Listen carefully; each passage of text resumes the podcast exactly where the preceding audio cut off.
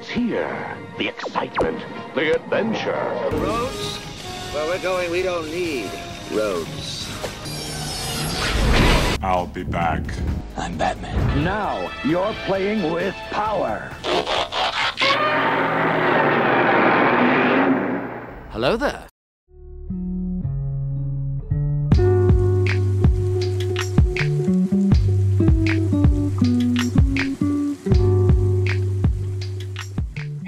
Y bienvenidos a una edición más de ¿Qué hay que ver? Nuestro programa donde damos nuestras recomendaciones de qué ver en el medio de streaming y más que nada en esta cuarentena. Yo soy Brian Fett. Yo soy Mero Diego. Y yo soy Goyo Díaz. Y pues bueno, una semana más en la que estamos descubriendo nuevas cosas de cómo pasar el tiempo, que por fortuna los servicios de streaming pues se ponen las pilas subiendo contenido, pero también con la, vamos a llamarlo una especie de mala noticia esta semana que en México pues ya nos cayó, nos va a caer un, un nuevo impuesto por los servicios digitales y pues obviamente viene por ahí incluido pues servicios como Netflix, eh, PlayStation, Uber y demás. Así que, pues, ¿cómo, ¿cómo ven esta noticia que cuando más estamos consumiendo esto y nos cae este nuevo impuesto? Pues ya, ya una vez que ingresas a Netflix, si no lo habías hecho en algunos días, ya te aparece un aviso donde te están comunicando que va a haber un incremento. Entonces, pues ya, ya se están comunicando con las audiencias. Y mira, pues no hay que exagerar, eh, somos consumidores de entretenimiento y pues hay que abonarle. Habrá muchas personas que se quejan, pero pues si nosotros tenemos contratados todos los servicios, pues es porque eh, valoras este tipo de contenidos y un impuesto no va a dejar que nosotros dejemos de consumir y seamos realistas. Tampoco es como que digamos que ahora por la subida del impuesto eh, alguno de estos servicios de streaming este, lo vayamos a quitar. La verdad es que no. Algunos tienen algunas teorías de que los torrents van a resurgir y que muchas personas van a empezar a consumir de nuevo como en la vieja época de Pirate Bay, pero yo creo que no, yo creo que no va a tener un, un repunte, eh, se va a seguir consumiendo estos servicios y cuando llegue Disney Plus lo van a contratar por igual, así que eh, sí, sí sí existe la queja generalizada, pero pero bueno, pues sí, con el tema de la cerveza, la gente está dispuesta a pagar este cartones de cerveza en 432 pesos, cuando hace una semana estaban en 360 pesos y hace eh, tres semanas estaban en 313 pesos, pues yo, yo no veo por qué la queja con el impuesto a estos servicios digitales. Sí, no, de hecho ese impuesto creo que ya tenía tiempo que decían que lo iban a aplicar. Eh, realmente creo que Netflix eh, se esperó lo más que pudo hasta que, digo, ya llegó la fecha en donde se tenía que aplicar. Lo malo fue que nos tocó en esta parte de la cuarentena, cuando es, eh, o sea, gente no lo entiende y a lo mejor de repente piensa, ah, como ahorita lo estamos consumiendo, le va a subir el costo. No, es un impuesto, es un impuesto que es, ese impuesto se cobra aquí en México para todos los servicios, es lo que se agregó, digo, eso es 16%, pero pues normalmente si tú compras, no sé, un refresco, si compras una televisión, cualquier cosa, pues ya tienes impuesto, entonces este, hay que checar esa, esa parte. eh, no, no creo que esto dañe demasiado, como decimos, o sea, hay gente que lo tiene, digo, en mi caso yo tengo para compartirlo con, con mi familia y digo, por esa cantidad, para que lo vean mis padres, mis suegros, mi sobrina, digo, la verdad creo que que es muy buen servicio, la verdad eh, nos está cada vez eh, mostrando mejores eh, series, lo hemos recomendado, hay para todos gustos, hay desde para niños chiquitos que nos recomienda Hans, hay para gente mayor, películas este, ya de cine mexicano, películas clásicas, animación, los documentales que la verdad están muy buenos. Entonces creo que no debería afectar esto. Como dice Goyo, creo que ahorita hay mucha gente que está quejando y dicen, sí, regresemos a, los torrents y para que ya no le paguemos, este, vamos a tirar esta empresa, pero pues ahorita yo creo que eh, es el momento de realmente pues eh, pagar, pues es, es, un impuesto, o sea, no lo está aumentando, no se está aprovechando Netflix por esto y pues realmente eh, pues ver todos los beneficios que tenemos por este tipo de promoción. Sí, porque también sabemos que obviamente va a haber gente que cumple la disque promesa de, ay, voy a volver a los torrents, pero la neta es que es gente que a lo mejor nada más está en su mes gratuito de Netflix y nada más acaba y tan ¿no? Pero yo creo que también estamos un poquito vamos a llamarle consentidos en el sentido de que ya lo hemos comentado y por eso tenemos justamente este programa de recomendaciones, porque ya el catálogo de Netflix, Prime Video, lo que fuera, son tan amplios y como tú mencionas, Diego, de que tiene muy buen contenido y que se está produciendo constantemente, eh, el pagar 160, 180, 200 pesos en los planes premium de este tipo de servicio es muchísimo más barato que si regresábamos a las épocas de el videoclub, donde pues la renta nos iban a salir este, miles de pesos si quisiéramos ver lo que ahora consumimos en el streaming, ¿no? Así que pues al, fin y al cabo este tipo de servicios no termina de ser un lujo y como mencionas, o sea, simplemente es un impuesto, Netflix no nos está subiendo el precio de así drásticamente del servicio, que eventualmente sabemos que como es un negocio cambiante y la economía fluctúa y lo que quieras, eventualmente va a subir el precio, pero al menos Netflix se preocupa por crear buen contenido, que no siempre lo hace, pero de 20 producciones sabemos que 5 le quedan muy bien y yo siento que eso es más que suficiente, ¿no? Y bueno, hay otra cosa que mencionar que es el tema de Amazon Prime Video, porque ellos sí hicieron una modificación interesante a su modelo de negocio. Eh, recientemente eh, pusieron sus películas, algunas de ellas las sacaron de la categoría, o sea, ellos tienen la categoría Prime en la tienda de Amazon y entonces en su sistema de Amazon Prime Video eh, algunas películas que estaban disponibles dentro del catálogo eh, del catálogo de, Amazon Prime Video ahora las están disponibles para la renta. Entonces eso sí ha causado eh, malestar en los usuarios porque porque ahora es un modelo de negocio similar al de Cinepolis Click, que han tratado de alimentar la idea de que es más justo solamente pagar por lo que estás consumiendo y que a veces en los catálogos eh, de estas plataformas pues tienen mucho contenido basura o contenido que no están de buena calidad. Sin embargo, Amazon Prime eh, pues está recibiendo estas quejas de usuarios que consideran que está mal que si estaban disponibles ahora las tengas que rentar. Es parecido como el modelo de Filmin Latino que pagas una suscripción, aunque demasiado barata, de 69 pesos.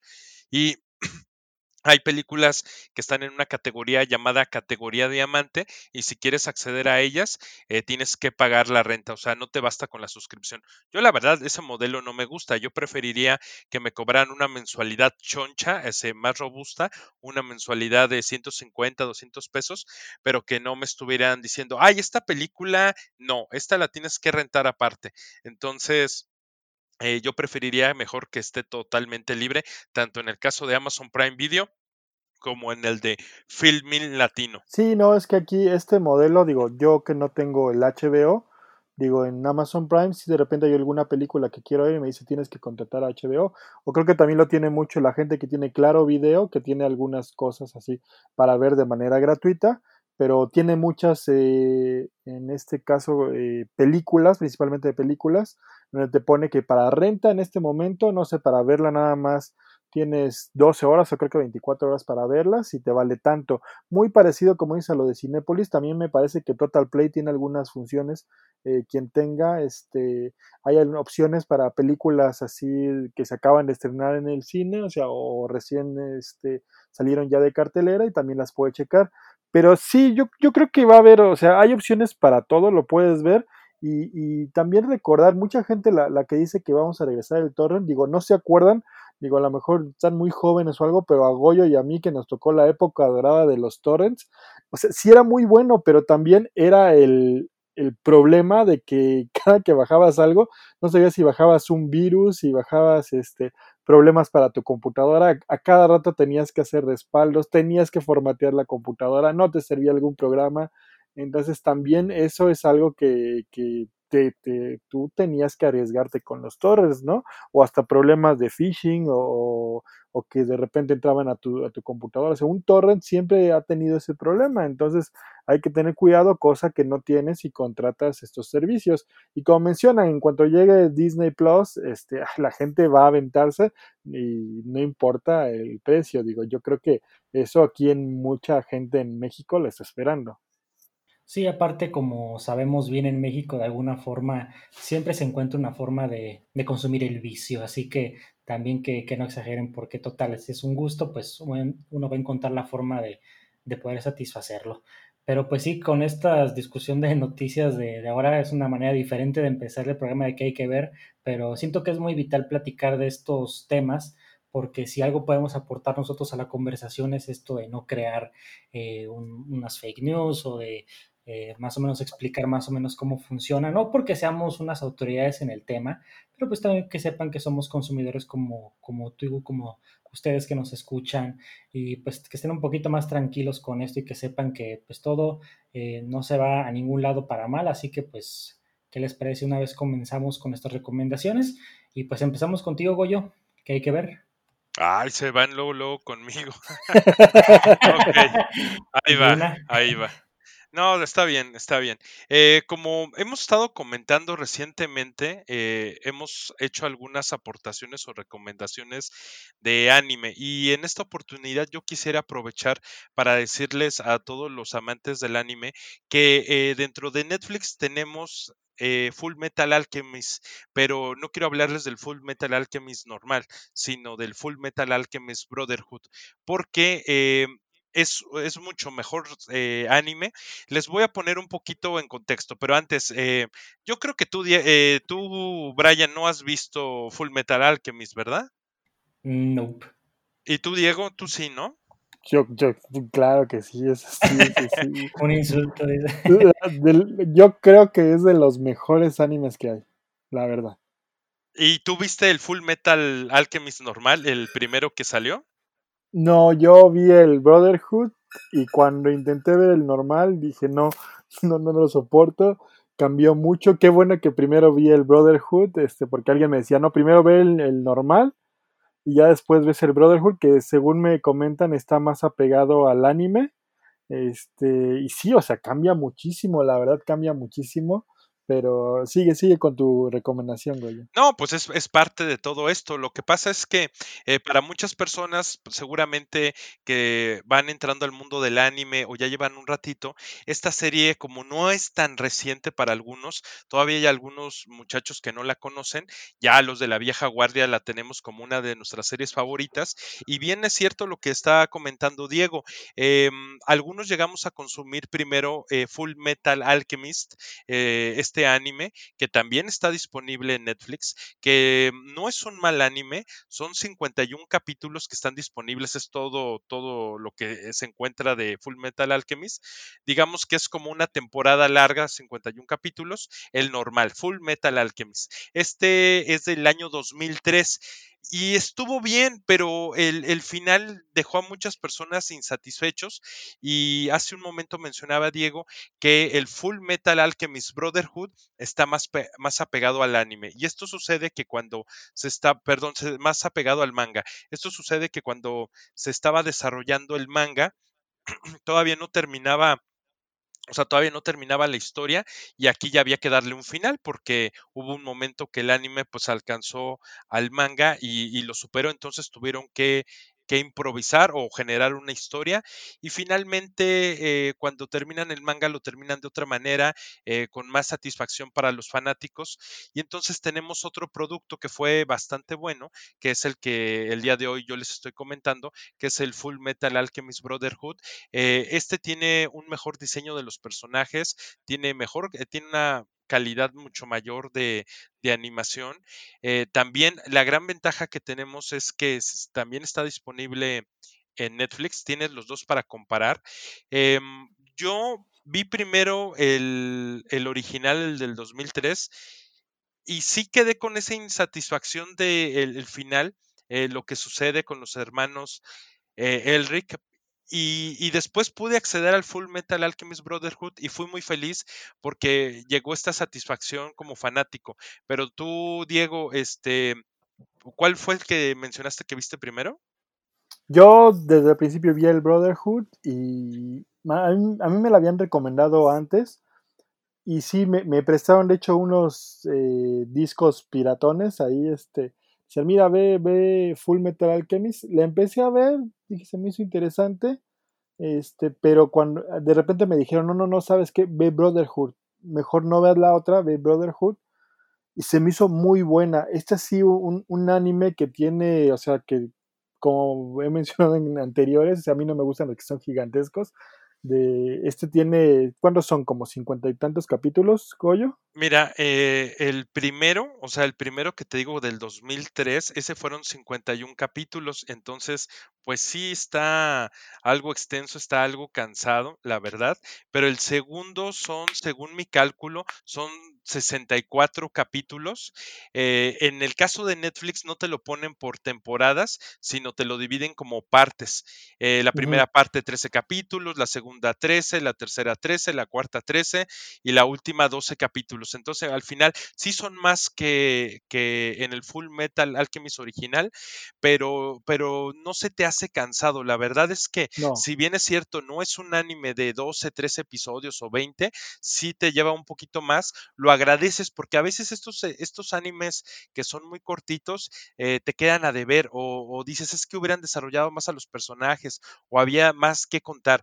Yo creo que es un número muy decente, eh, esos 64 o 50 episodios son bastante sí, repito, eh, digeribles, no son tan cansados y te permite generar todo un universo. Este, este anime del que estamos hablando, el Full Metal Alchemist Brotherhood, es del 2010. Entonces, para que ahí hagan la diferencia, eh, pues los personajes son los mismos, sí cambian algunas situaciones, em, el desarrollo de, de las peleas o de las historias va a ir cambiando y sobre todo el del desenlace. Pero les repito, están los dos disponibles. Mi recomendación para ustedes, no sé qué opine Diego, sería que primero vean todo el Brotherhood, se tomen un tiempo, reflexionen, asimilen, disfruten, gocen de haber visto uno de los mejores animes de la historia y después, eh, si ustedes dicen es que quiero saber más de Full Metal Alchemist y pues eh, ahora sí accedan al Full Metal Alchemist eh, original y vean esas diferencias y agradezcan haber visto el primero. No sé si tuviste la oportunidad de ver la película de live action, Diego. No, esa no, no la pude ver. Fíjate que yo no la quise ver porque me temía que pasara algo similar como con lo de Death Note y entonces mejor no contamino mi, mi, alma viendo contenidos que puedan, pues que es que jamás van a poder superar al anime porque eh, te pongo un poquito en contexto, Brian, tú que no conoces esta historia, es como un mundo paralelo. Eh, a la Tierra, muy parecido a la Tierra, eh, como ubicado en una época de hace tal vez principios del siglo XX, ya hay energía eléctrica, hay automóviles, pero pues no hay celulares, no hay internet, eh, es como principios del siglo XX, supongamos, o finales del siglo XIX, y este, y aquí existe la alquimia. Entonces, el el Estado, las naciones tienen control sobre gente que tiene poderes para transformar la materia. Entonces aquí hay unos chavitillos que, que tienen un papá que es un buenazo y estos chavitillos pues eh, como autodidactas aprenden a hacer alquimia y se vuelven muy reconocidos. Eh, pasan cosas muy graves en ellos mismos que hace que tengan que recorrer y tener una aventura y encontrar personajes muy valiosos que te encariñas con ellos, que, que mueres de tristeza cuando, cuando estos llegan a, a fallecer o a morir en alguna pelea.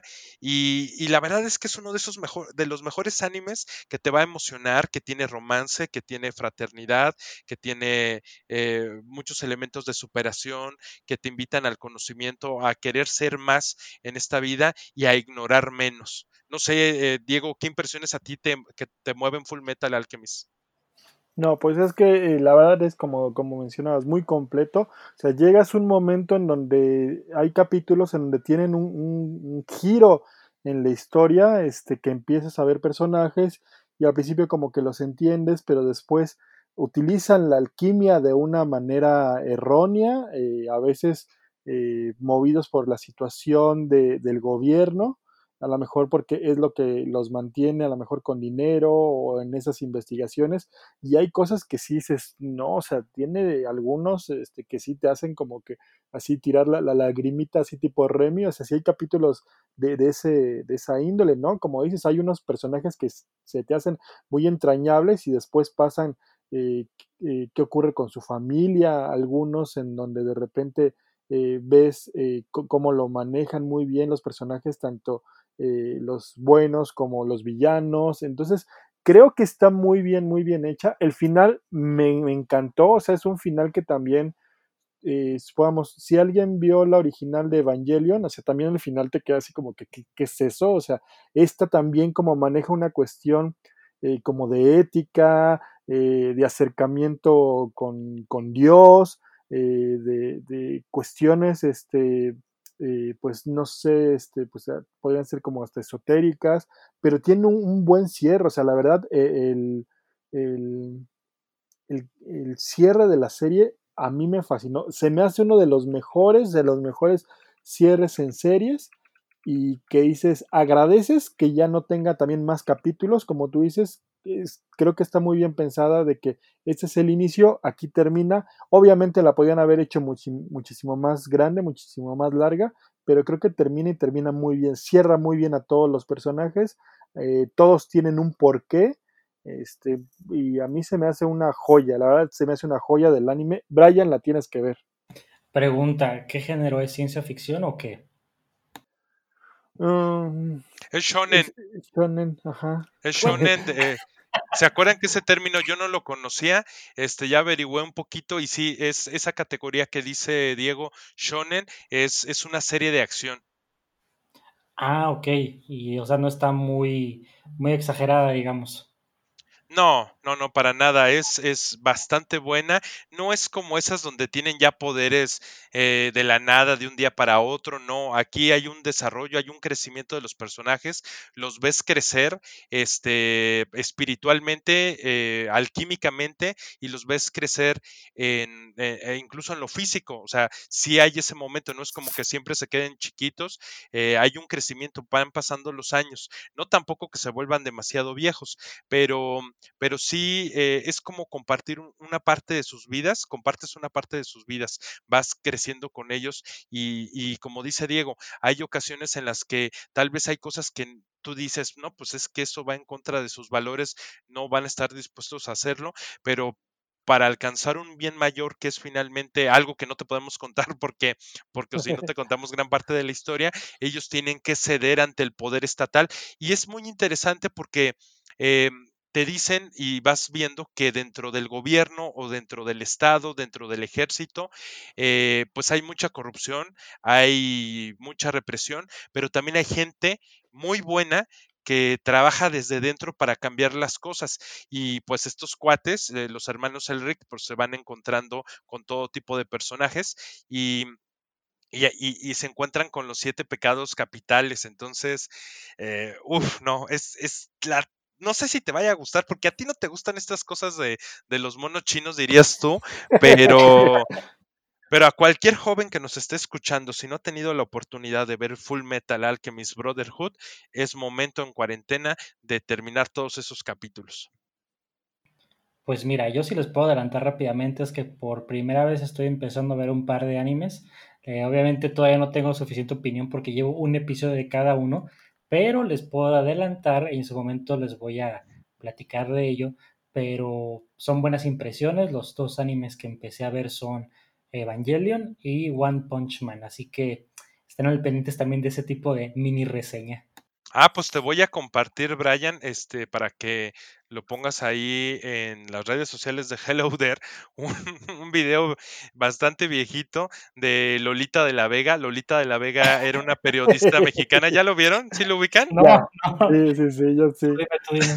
A ver, cuéntale, Diego, de este video de Lolita de la Vega. Donde se queja de Evangelion. Sí. que, dice que es que eh, eh, Evangelion es muy complejo y eso es algo que hace bueno al anime y malo al final. Eh, no te, es, que, es que tendríamos que spoilearle mucho a Brian si nada más ha visto un capítulo. Oh, rayos. Mm, es... Okay. Sí, ya sabes que los, Para eso estamos. Ya, los, ya sabes que los ángeles son malos, ¿no? Sí. o sea, para empezar. En Evangelion, pero en, la, en el anime. Sí, en el anime. en el anime, los ángeles son, son malos. Ajá. Este, y este, y bueno, más adelante, o sea, todo eso tiene que ver con la, con, con pues básicamente con la religión, eh, pues cristiana. ¿En serio? Este, pues sí. Pensé que eran nada más como nombres raros que usaban para los robots. No, no, por eso es Eva, por eso son ángeles, hay un Adán, Este, y ya no te cuento más, porque sí, este, a lo mejor vas a llegar al capítulo 5 y ya vas a decir, Brian, Lolita de la Vega tenía razón. digo, me retiré con gracia de este anime.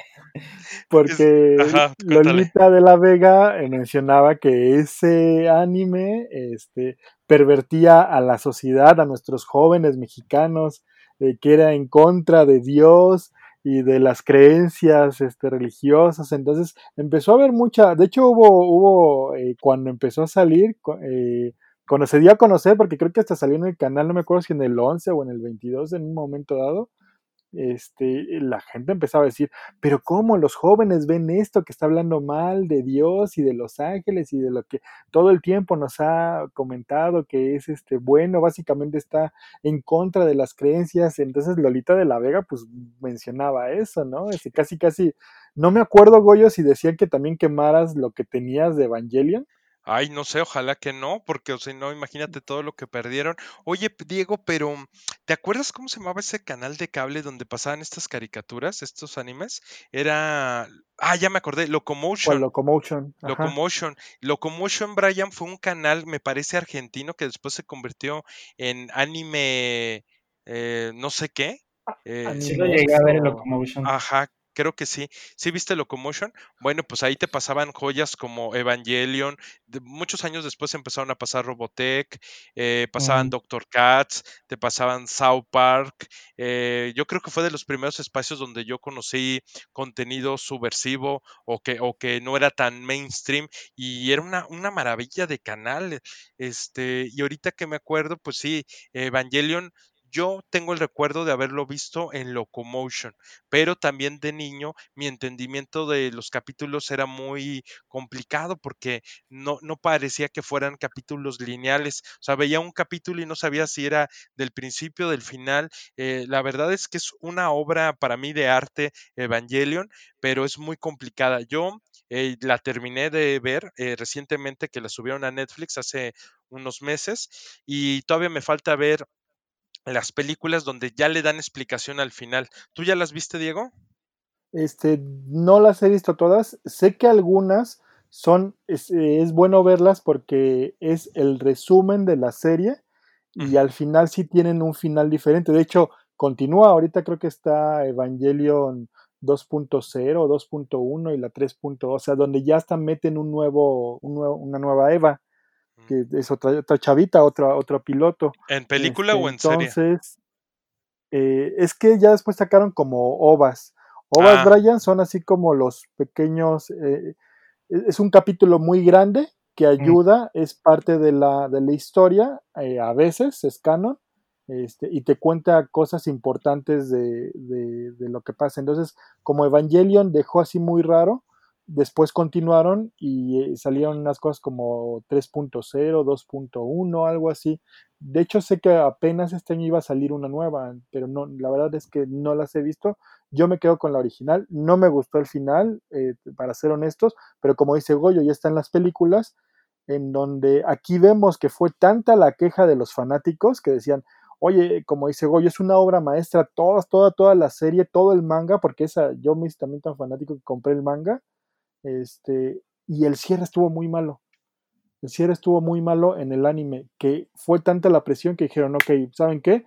Vamos a mejorar el, cierre y es cuando sacan esta película donde mejoran el cierre. No la he visto, no me he dado el tiempo de verla porque sé que tengo que ver otra vez la serie como dice Goyo, analizarla, verla, escucharla, ver a Lolita de la Vega otra vez. A lo mejor yo creo que sí tienes que subir ese clip, Goyo. Sí. tú, tú, síguele, Brian, tú síguele. bueno, entonces también como para checar todo eso, pero también para no divagar mucho, para no irnos a, otras recomendaciones y así. Entonces, eh, ¿algo más de tu recomendación, Goyo? No, pues simplemente que se acerquen, acérquense a ver Full Metal Alchemist Brotherhood y como les decía, después si tienen un poquillo de tiempo, vean el, el normal y nos dicen qué les parece, cuál les parece mucho más agradable, con mejor final. Yo creo que también ustedes se van, se van a ir por el de Brotherhood y es ahí un anime que yo yo no sé, creo que lo he visto cuatro o tal vez cinco veces completo.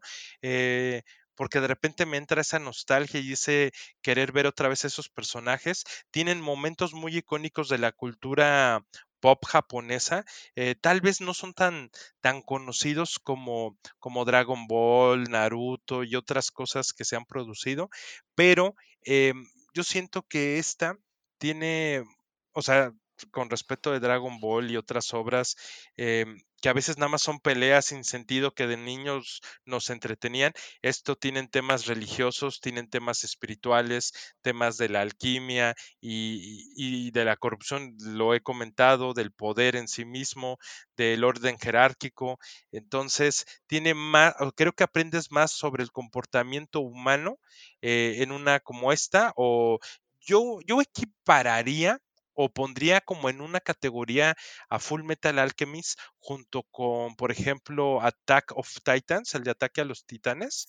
Em, serían, aunque no son de lo mismo, son series que van un poquito más allá. O sea, me parece que están elaboradas para un público mucho más maduro y no maduro necesariamente de la edad, sino que está más receptivo. A eso me refiero. Entonces, mi recomendación, este, chavales, es eh, acceder a Full Metal Alchemist Brotherhood y no hay pretexto porque está ahí en Netflix.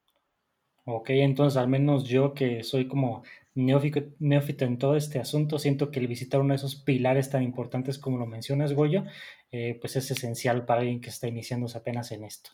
Pues entonces ahí tenemos la recomendación de Goyo y ahora vamos contigo, Diego, que hay que ver. Ok, vamos a seguir con anime. Ah, chévere. Este, yo, mi recomendación va a ser muy, muy cortita. Es un, un, anime nuevo, también en Netflix, es de este año, del 2020. Eh, a mí alguien me recomendó, ve, un capítulo, se me hizo interesante, a una persona que no es común que, que vea este anime, y me atrapó por completo. Es una serie de 12 capítulos, se llama Insect Cage. Este, y pues para en estos eh, tiempos este, de coronavirus, eh, pues es un, eh, un futuro donde está obviamente esta parte de que pues ya la humanidad se fue al, al, hoyo, ¿no? Pero aquí es porque los humanos se convierten en insectos gigantes. Oh. Y no saben cuál es el motivo por el que se convierten en insectos, pero realmente ya la humanidad se ya eh, dejó casi casi de existir porque la mayoría de los humanos se convierten y solamente hay unas pequeñas eh, poblaciones que están sobreviviendo y hay una parte del ejército y hay unos personajes que se llaman exterminadores que fueron entrenados para proteger a los humanos de estos eh, insectos.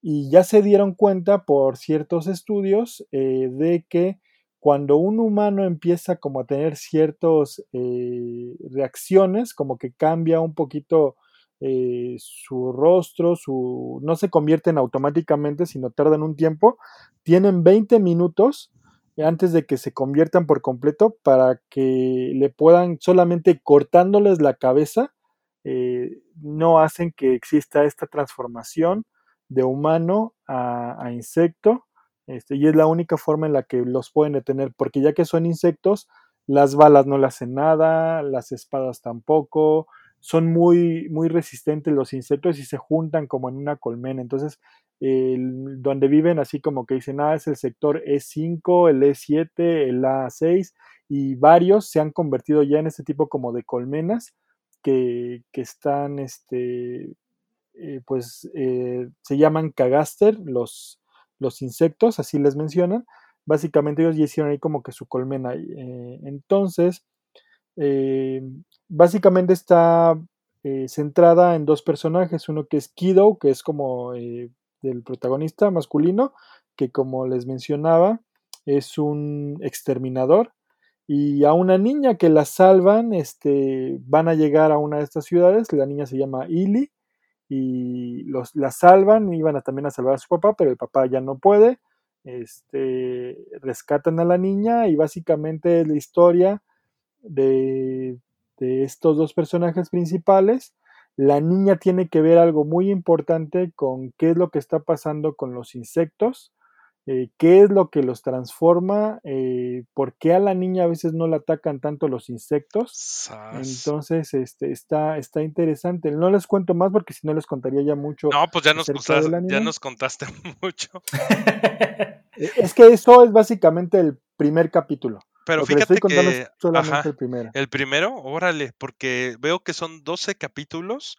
Solamente Este, 12. y ahorita puse en Netflix a reproducir el, como el avance de, de qué trata.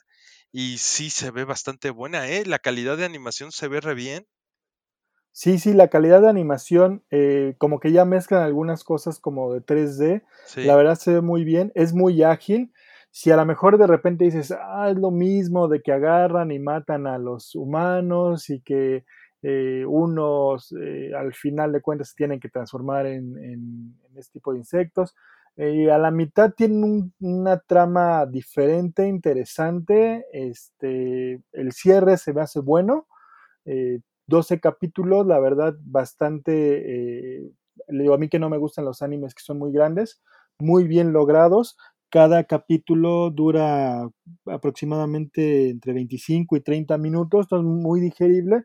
Y la verdad cuentan muy bien la historia. Hay personajes aparte que te ayudan a la historia, algunos amigos de Ili, este, también eh, entra la cuestión. Me gusta porque los japoneses no nada más se centran como tipo eh, algunas series estadounidenses, así de que Walking Dead o eso de que, ah, sí, ahora todos a ver los humanos y que hay que matar a los zombies y esto. No, aquí también, como mencionábamos en el anterior, en el Full Metal, o sea, también entran cuestiones que militares, que cuestiones eh, que tuvieron que ver con cosas científicas, que tuvieron que ver este, a lo mejor con cómo se rige eh, cierta, ahora eh, pues los comerciantes que son los que rigen estas como ciudades.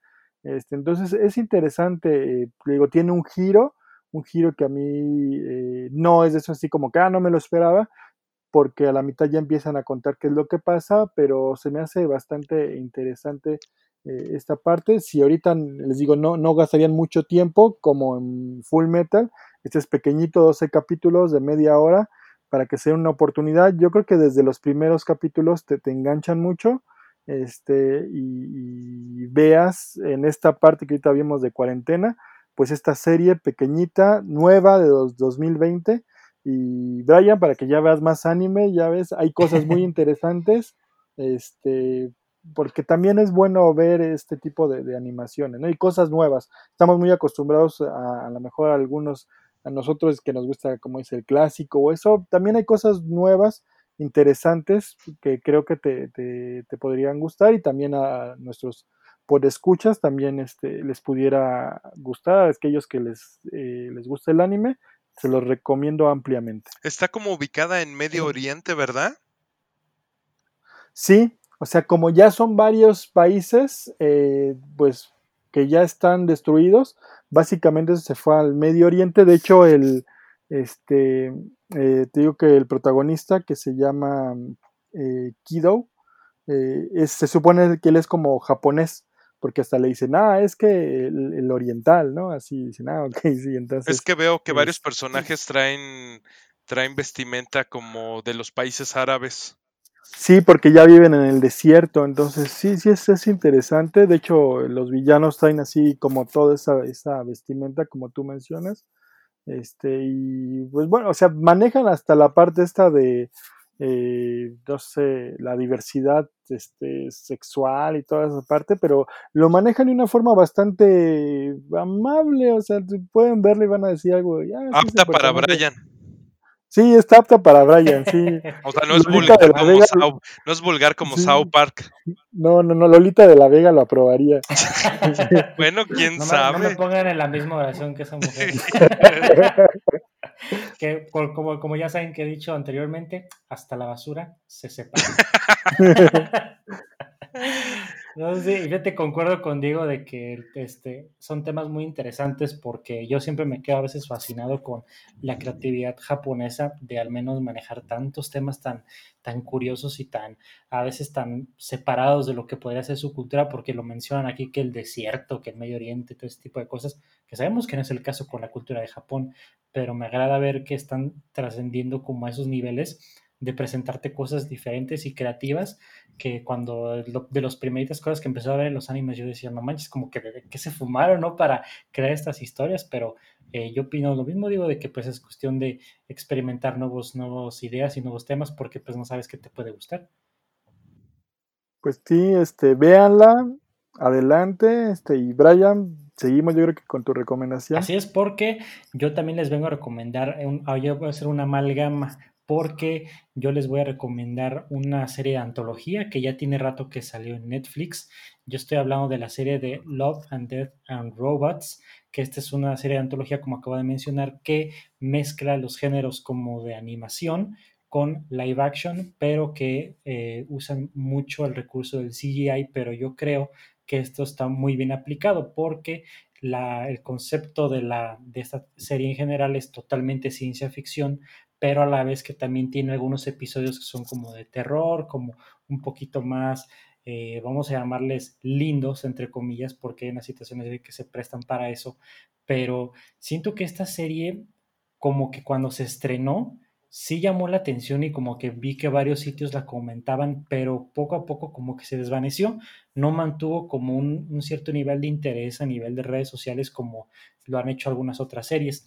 Y pienso que pues esto, no, no, no me gustaría decir está mal, pero me gustaría que se le reconociera un poquito más a esta serie porque es bastante ambiciosa en ser 18 episodios de puros cortometrajes, no es una serie como convencional de media hora de que les gusta una hora, sino tienen a ser más cortos los episodios, pero me agrada porque si algo he tenido experiencia como director de cortometrajes, de los cuales algunos de ustedes han participado también, es que saben que cuando se planea un cortometraje tienes que cumplir requisitos muy creativamente muy retadores en poco tiempo y eso hace que expriman tus juegos creativos al máximo y yo creo que eso hace mucho esta serie porque en este lapso de 10, 15 minutos que tienen para contar una historia te tienen que presentar los elementos, los personajes, el objetivo, el desarrollo, el desenlace de una manera muy interesante que te mantiene enganchado al asiento totalmente.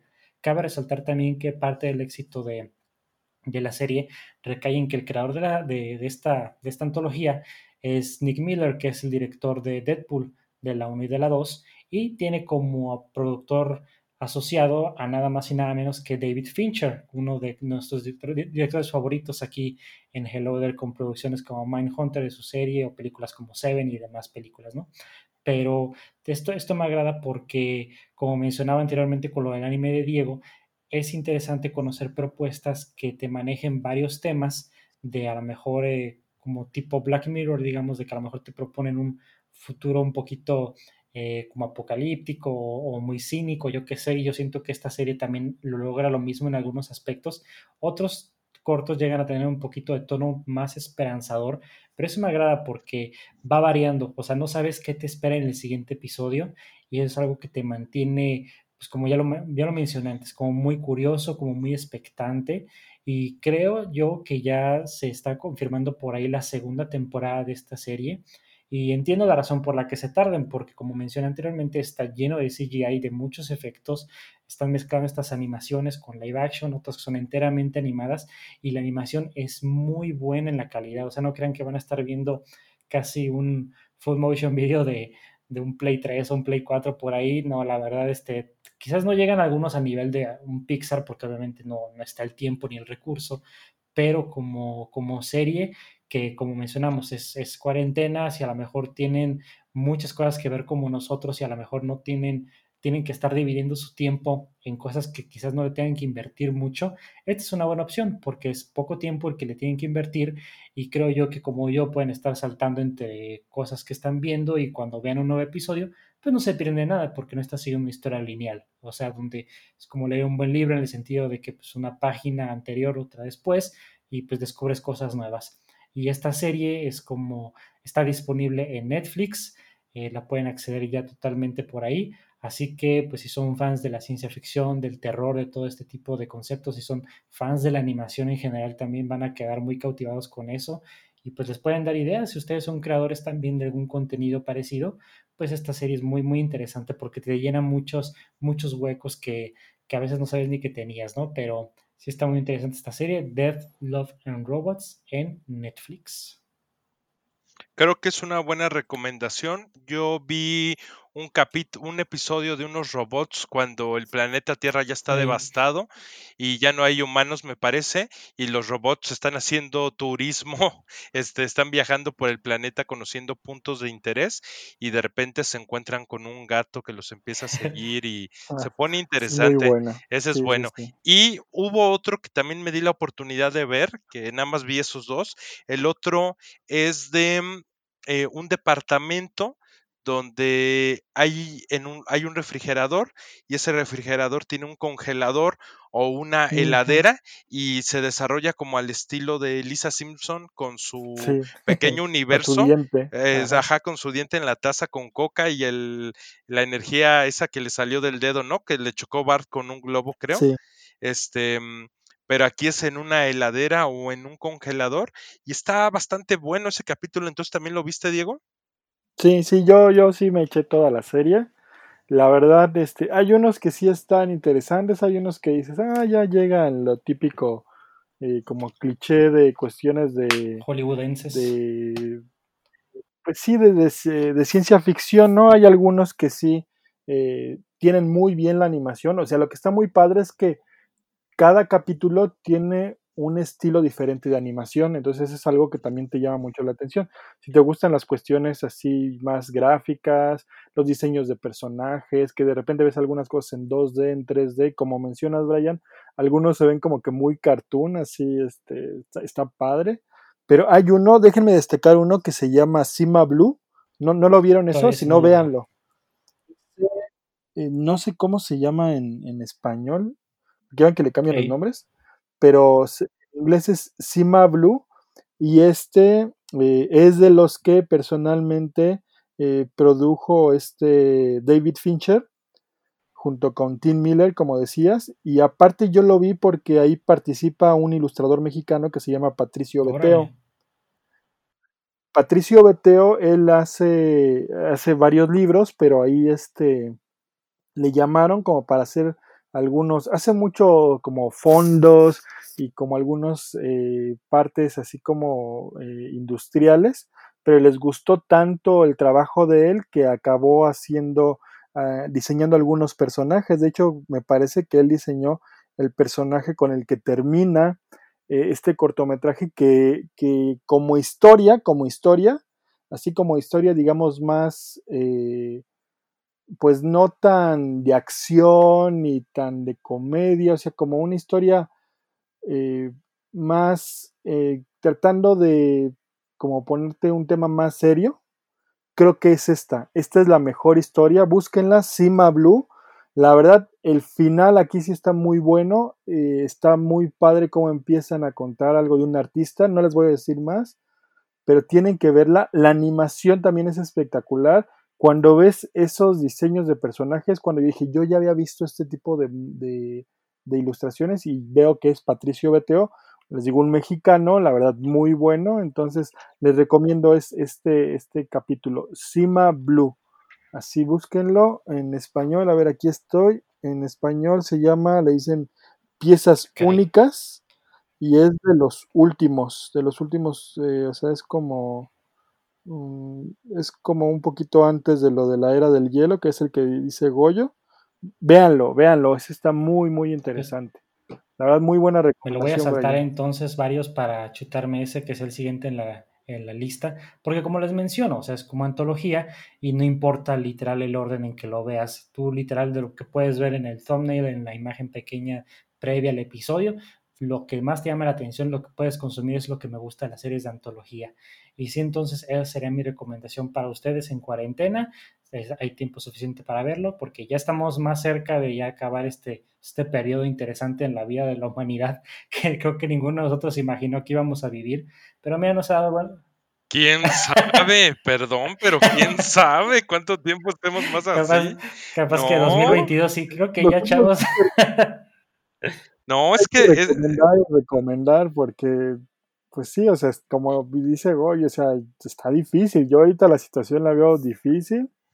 Este, y es que hay mucha gente que no nos está cuidando, entonces no sé si de repente así como que vieron, ah, ya está tranquilo, parece que no pasa nada y pues eso afecta, ¿no? Entonces no sabemos, o sea, estamos, habían dicho una fecha, pero yo lo veo también complicado. Yo, yo se los menciono también porque eh, ahí va una recomendación extra Ah. típica. Esta no es necesaria que la pongas en el, eh, ahí, Brian, porque esta, esta es, esta es eh, de un libro que se acaba de publicar ahorita 6 de mayo eh, en español. Ya tiene unas semanas que se publicó en otros idiomas, pero en español se acaba de publicar 6 de mayo. Se llama Pandemia. Es una obra de Slavoj Žižek, que algunos tal vez por el Žižek no lo ubican, sino por cómo se escribe Sisek, este filósofo esloveno que, se ha vuelto muy mediático, muy famoso. Ustedes ponen Sisek con Z, Z I Z E K o Zizek, lo ponen en Google y van a ver de quién estoy hablando, que es un filósofo esloveno, medio gordito, con barba, este, él acaba de publicar este libro y habla de, de que pues aparentemente eh, no, no vamos a regresar a lo mismo, va a haber un cambio, una configuración de, de la vida como la entendemos, una reconfiguración. Hace unos días Brian me, me platicaba o me invitaba a escribir un poco sobre qué es lo que va a pasar eh, eh, con nosotros en cuanto al consumo de entretenimiento. Por eso es que me he estado acercando a estos textos para, para poder tener una idea clara de hacia dónde se puede dirigir el mundo. Eh, no sé si han visto que en algunos países a las escuelas van a regresar en, eh, están previendo que regresen por tandas de 15 muchachos por salón. Sas. eh, esto en algunas disposiciones que pues muchos países no tienen la capacidad de infraestructura de aulas para poder hacer esto. Y entonces si nosotros lo trasladamos a los temas que nos gustan, en el caso del cine, las salas de cine, eh, no sabemos si vayan a permitir el regreso total a las salas o va a ser eh, pausado, pero a diferencia de, o, o sea, como por como por tandas o grupos, eh, lo cual creo que puede también elevar los precios de, de las entradas y de todo en general para tratar de recuperar. Y no sé qué piensan ustedes sobre esta, eh, les digo, reconfiguración de nuestras actividades relacionadas con el entretenimiento. Eh, lo que se ha notado es que ha habido un repunte del consumo de, de servicios de streaming, de renta de películas eh, y así de otros bienes culturales, pero en el caso de de los complejos de cines, pues yo creo que va a tener que haber un, un cambio o una reorientación de lo que se estaba haciendo. ¿Cómo ven ustedes? Sí, yo, yo creo que esto va a modificar todo. Eh, si no se encuentra una, una vacuna, una cura o algo rápido, eh, puede ser que pase, pero va a estar todavía latente. Entonces, el gran problema es, eh, si, si te pones a ver, realmente es las mismas personas que no están haciendo caso a esto, van a seguir haciéndolo más grande. Entonces, todo la cuestión donde había un, una acumulación grande de personas va a cambiar, que cuestiones como mencionamos, como el cine, como conciertos, eh, toda la parte de entretenimientos donde realmente había una aglomeración grande de personas, va a cambiar y entonces ahorita tenemos que ver, tratar de prever qué es lo que vamos a hacer porque esto va a cambiar completamente. Algo muy importante que a lo mejor me, gusta que he visto varias publicaciones en redes sociales que dicen, ¿qué pasaría si realmente no tuviéramos esta parte, no? El arte, o sea, ¿qué pasa si no tuviéramos estas películas, música, eh, libros, revistas, cómics, toda esta parte, o sea, de por sí está en un nivel de estrés muy grande, eh, y si no tuviéramos esto, eh, yo creo que realmente la gente caería, de por sí creo que hay una depresión grande en las personas, entonces caerían más. Realmente esta parte de las cuestiones artísticas que podemos consumir por medio de streaming es lo que ha ayudado a que mucha gente se pueda seguir adelante y ver una película, escuchar música, eh, leer libros, leer revistas y si no puedes salir a consumirlo, pues las cuestiones digitales ahorita es lo que realmente ha apoyado y creo que es cuando más hemos aprovechado para un mejor uso este tipo de herramientas. Eh, imagínate la lucha libre que le gusta a Brian, que pues ya, ya no, puedan, no pueden permitir las aglomeraciones.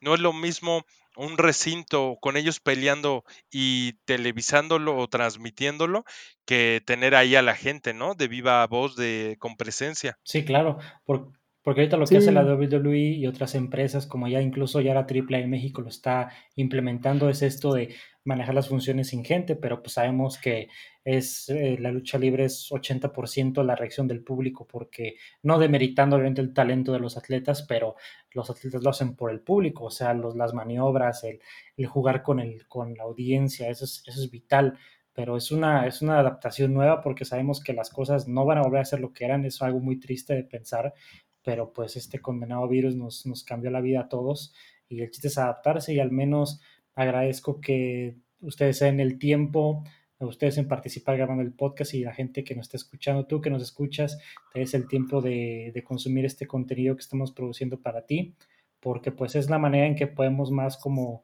Eh, sobrellevar esta situación, como eh, compartiendo cosas positivas, compartiendo cosas que nos agradan, porque sabemos que hay mucha negatividad allá afuera y sabemos que la situación no es la ideal, pero al menos aquí en este espacio siempre intentamos eh, compartir cosas que nos, nos fortalezcan, que nos edifiquen, que sea muy interesante siempre platicar en, este tipo de, de podcasts.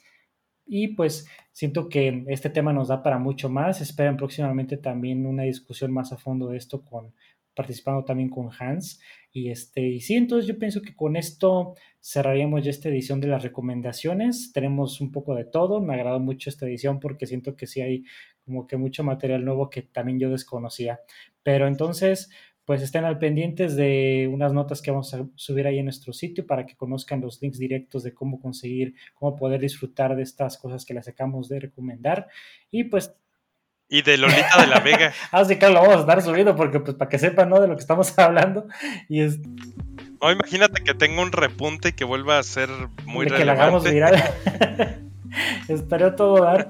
Pero pues bueno, eh, nuevamente te agradecemos por escuchar este podcast y nos despedimos por esta ocasión. Yo soy Brian Fett. Yo soy Mero Diego. Y yo soy Goyo Díaz. Hasta la próxima.